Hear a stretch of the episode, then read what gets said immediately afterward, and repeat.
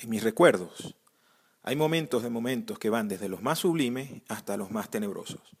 Pero en esa pléyade tienen una connotación especial los días que pasamos en Judivana. Judivana para mí es algo así como Macondo, un lugar especial donde todo lo que viví es como un sueño. Cada vacación de la escuela nos llevaban para pasar los días, que nunca coincidían con las vacaciones de mi papá y mi mamá.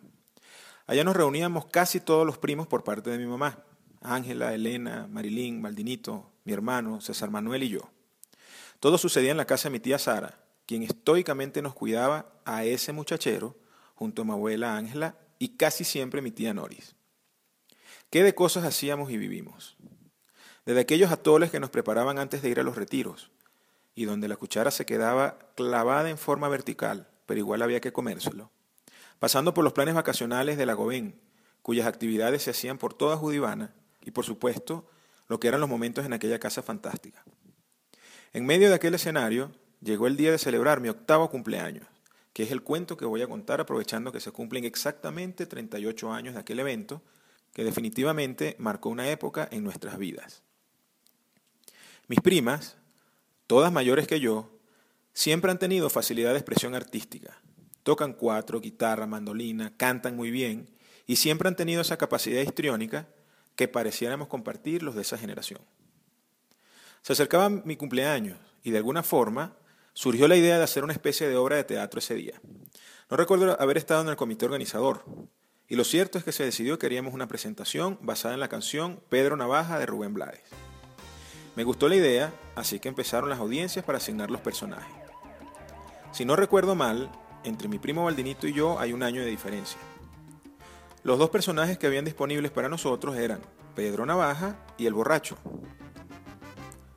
Desde mi punto de vista, siendo yo el cumpleañero, lo más lógico es que yo fuera el personaje principal, que en ese entonces, para mí, era Pedro Navaja.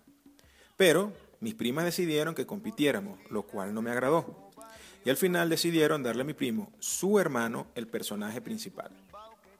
No me agradó la idea y aún pienso que hubo planador en esa decisión. Sin embargo, comenzamos los ensayos. El plan era ir ese día a la playa y presentar la obra ya. Mi primo sería Pedro Navaja, mi prima Marilyn, si no recuerdo mal, era la mujer. Mi hermano fue la policía, para lo cual utilizó unos lentes ray y se paseó en un carrito Fisher Price, que era del menor de los primos, César Manuel. Y yo, pues yo fui el borracho. Judivana era realmente un paraíso.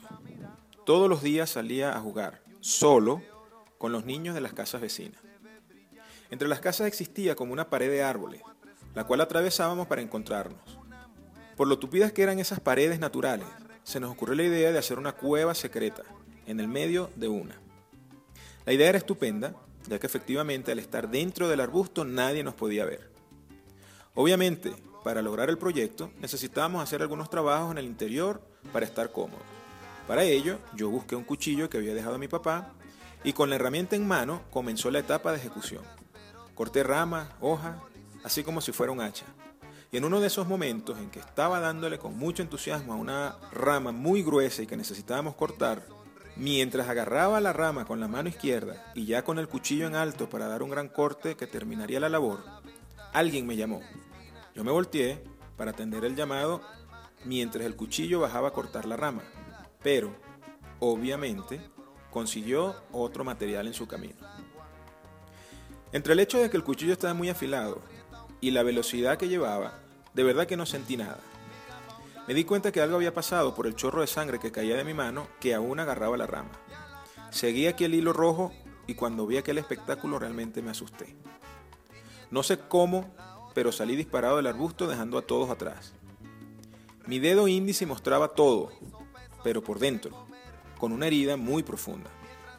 Le llegué a mi abuela llorando y cuando le mostré, casi se desmayó y me gritó, ¡Muchacho! Llamó a todo el mundo.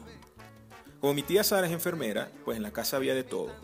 Salieron unos frascos gigantes de alcohol, mertiolate, muchas gasas, muchas curitas. Me echaban de todo en medio de aquella crisis y me ponían curitas, pero la herida era muy grande y la sangre no paraba de brotar. Movela decía hay que agarrar puntos y yo, en medio del llanto, decía que no, que me pusieran más curitas. Me pusieron café para parar la sangre, curita, y al final un pañal de César Manuel debe ser lo que detuvo el desastre. Yo no sé si llamaron a mi tía Sara o no. Lo cierto es que eso de las 5 ella llegó, en su Farlán 500 blanco, directo de la peluquería. Cuando entró y vio donde me habían atendido, que parecía un hospital de guerra, me revisó y nos fuimos de inmediato a la clínica que me cosiera. Ya en manos de profesionales todo fue más relajado.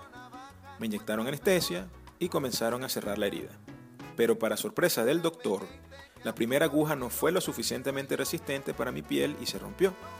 Luego una segunda y no sé si una tercera, por lo cual tuvieron que cambiar la aguja a una más gruesa. Ya de regreso en la casa, salió el tema del cuchillo, que yo era un inventor, que nadie estaba pendiente. Pero lo más duro es que dado que tenía esa herida, que casi había significado perder el dedo, se suspendía el plan de celebración del cumpleaños, ya que así no podía ir a la playa. Después de tanto ensayo y planificación, parecía que se iba a perder el esfuerzo. Sin embargo, se cambió finalmente el plan para hacer la presentación y picar la torta en la casa.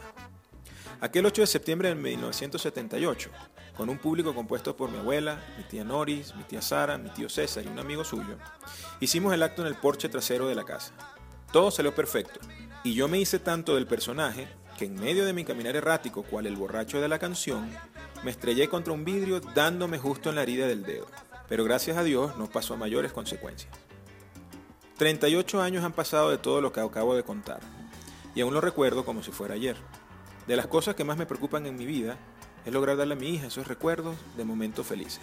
Sé que soy muy afortunado por lo que me ha tocado en mi vida, y hoy lo celebro con mucha pasión, con la seguridad de que serán muchos años más de disfrute. No sé cuánto costaría un peinado de esa época, pero creo que le debo a mi tía un poco de plata por el susto que le hice pasar y que obviamente modificó su look. ¿Y del borracho? Hoy en día considero que realmente el personaje más importante de la canción es él. Es quien deja la moraleja. La vida te da sorpresa, sorpresas te da la vida. Ay Dios. Y vaya que me han tocado hasta ahora, pero mejor aún las que inevitablemente están por venir.